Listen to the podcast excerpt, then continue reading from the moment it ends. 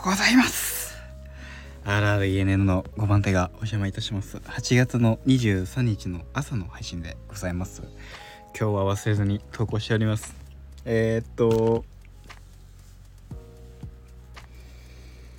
いやこれはまずいぞっていう話です。えー、っと何がまずいか。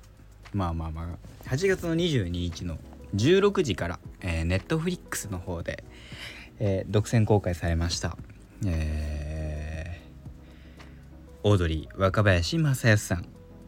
そして星野源さんの、えー、ユニット2人のユニットの番組「ライトハウス」公開されましたね。えー、それをですね現在えー、っと4話まで見てます。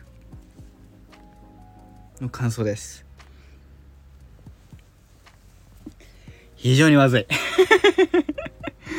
いやえっとね。なんだろう。僕はあの2人とも大好きでえー、っと星野源さんも大好きだしオードリーの若様も大好きだしっていう僕の話なんですけどこれはねまずい。ってぐらいあの前提ですよ。大前提めっちゃ面白いの。めちゃめちゃ面白いです。これは。このネットフリックスめっちゃ面白いっす。の上でめっちゃ刺さんの。俺に。そのこれは多分もち今僕は僕の感想だから俺にって言ってるけどその俺じゃなくても刺さる人はいっぱいいて。そのなんだろうな。すごいねピンポイントピンポイントでねもうなんかぐっさぐっさ刺さるんだよね。ゆえにちょっとまずいなと。僕は途中あのエオルゼアにいながらやってたの。見てたの。半分片手間で見てたんですけどはあのこれダメだっていうのであの途中見てたんですけどこれもあの確実に2周目に行くやつです。そのレベルであのね面白い。そしてあの、若様と源さんの仲が良くなれば良くなるほどちらつく赤眼鏡ね。赤い眼鏡をかけたおかっぱがねチラチラチラチラする。でまあそそんなね冗談はさておいてあの何が刺さったって1回目2回目、ま結構あの全編通して出てくる言葉かなっていう、えっと、今見てる4回目までも含めて、えー、結構頻度高めに出てくるなっていうのがえー、っと多様性っていう言葉。ですごい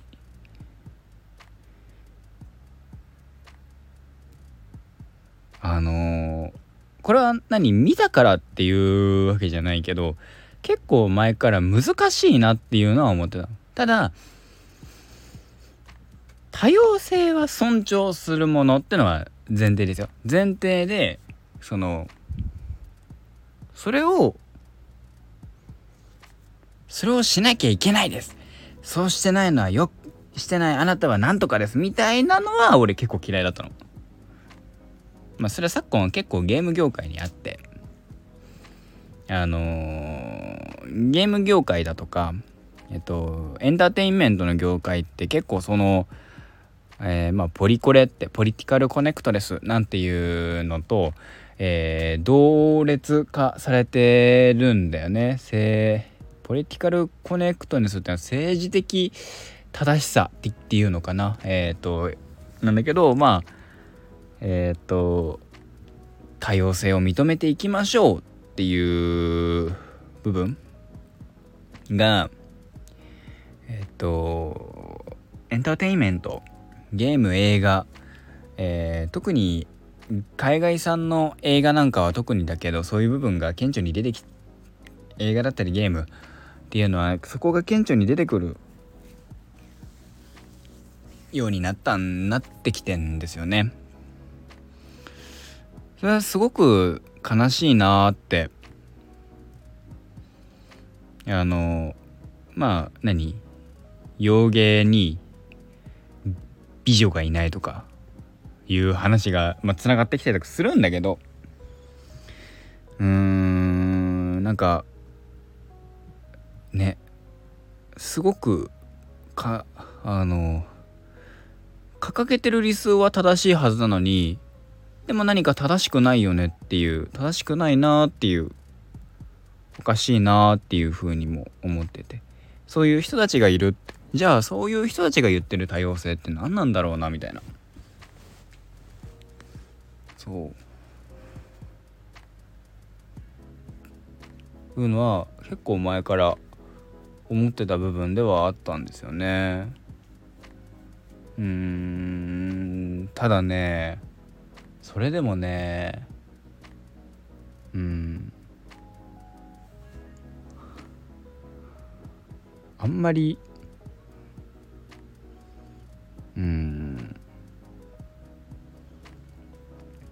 まあそれこそ多様性の一つだと思うんだよね。僕がそれこそコスプレして女性キャラのコスプレしてもなんかやいのやいのなんとかだってまあ僕がそんなに大大きなところでとかでやらないっていうのもあるんだけどそういうところでちょっとあの恩恵を得てるがゆえにあんまりそれをね声高々に言うのは違うのかもしれないなとも思うんだけど。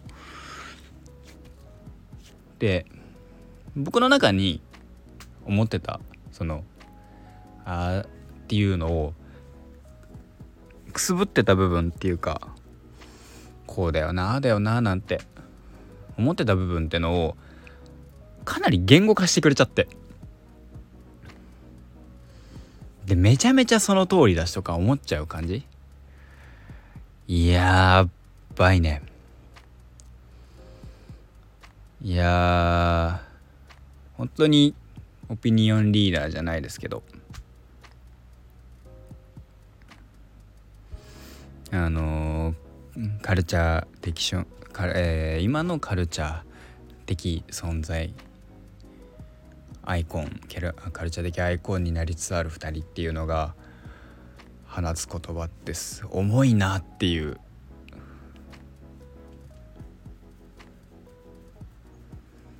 うんふうに思いましたね。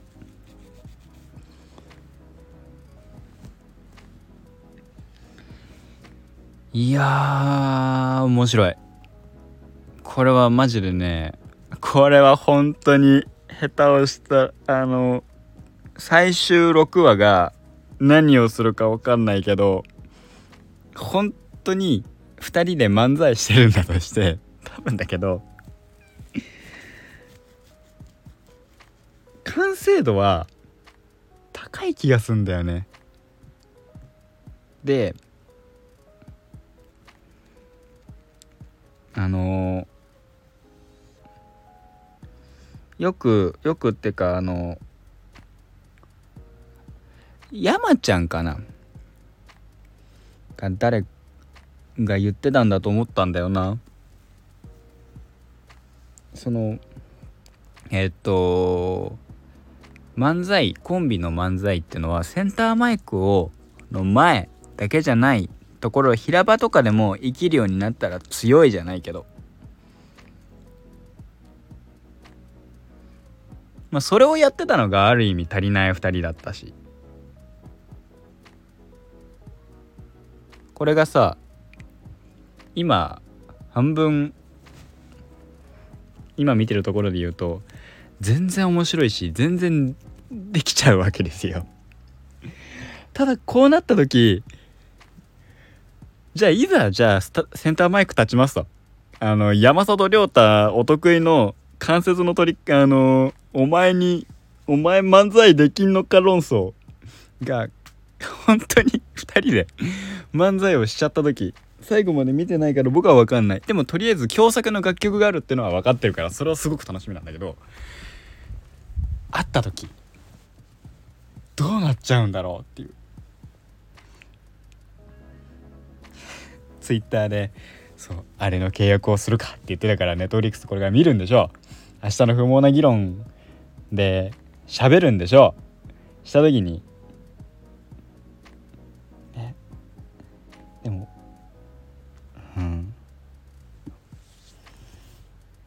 ね同じことができないっていうのがあのねなんかねわかるんだよね。ごめんねすごい。僕はそんなにさ若様みたいなじゃないし成功してるわけじゃなんでもないしなんだったら失敗してる側かもしれない。あのー、本当に間違い探しの間違いの方っていう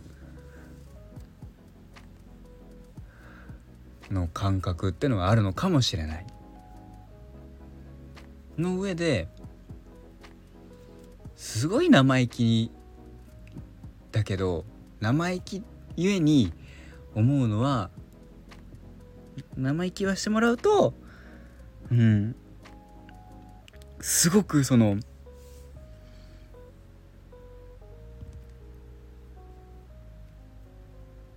ダメなんだよね。同じことをやるって。同じことをやってるっていうのがすごく下手くそですごく苦手で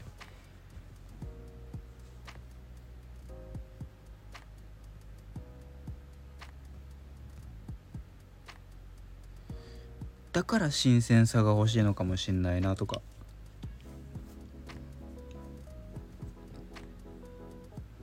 思ったりもしましたね。若ちゃんは飽きてるんだよ僕があの星野さんに言われて誰にも言わなかったって。そうなの。俺飽きてんだよって。それをそれを吐露するのも含めてできるのもすごいし。うん。僕は飽きるってことはない。飽きてるってことはない。でも同じことをやるって何回も何回もやるっていうのが僕は結構苦手なんだよね。ルーティン化された瞬間にやる気がなくなっちゃう。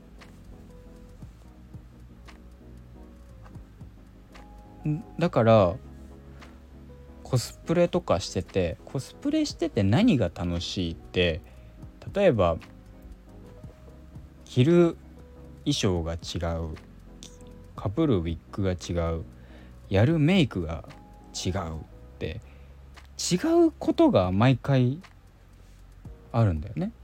何一つとして同じってことはねまあこことここは似てるよねとかこのあ参考にしてみようとかいろいろあるだろうけど。含めて。あのまあこんな感じでですねえっと刺さり方が異常な状態になっているということだけあのお察しください。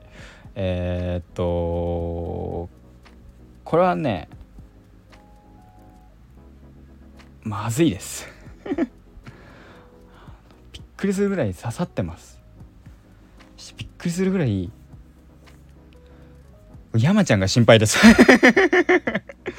我らがボスが心配です。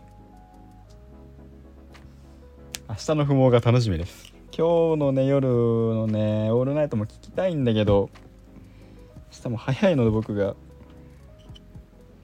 寝ないとなと。思います。多分1曲目かな。東大をかけるんじゃないかな今日。東大なのか最後の楽曲なの多分東大だと思うな。一発目。そんな気がする私でございました。いやー面白い。そして、えーエオルゼアは、えー今はとりあえずな何をやってたかな？あ竜騎士のレベルを上げてますね。以上です。ここまでのお相手は私あるある家の会って連が送り出しました。侍もレベル上げなきゃいけないしとりあえずいや木曜日できるかな？そんなところです。ではまた。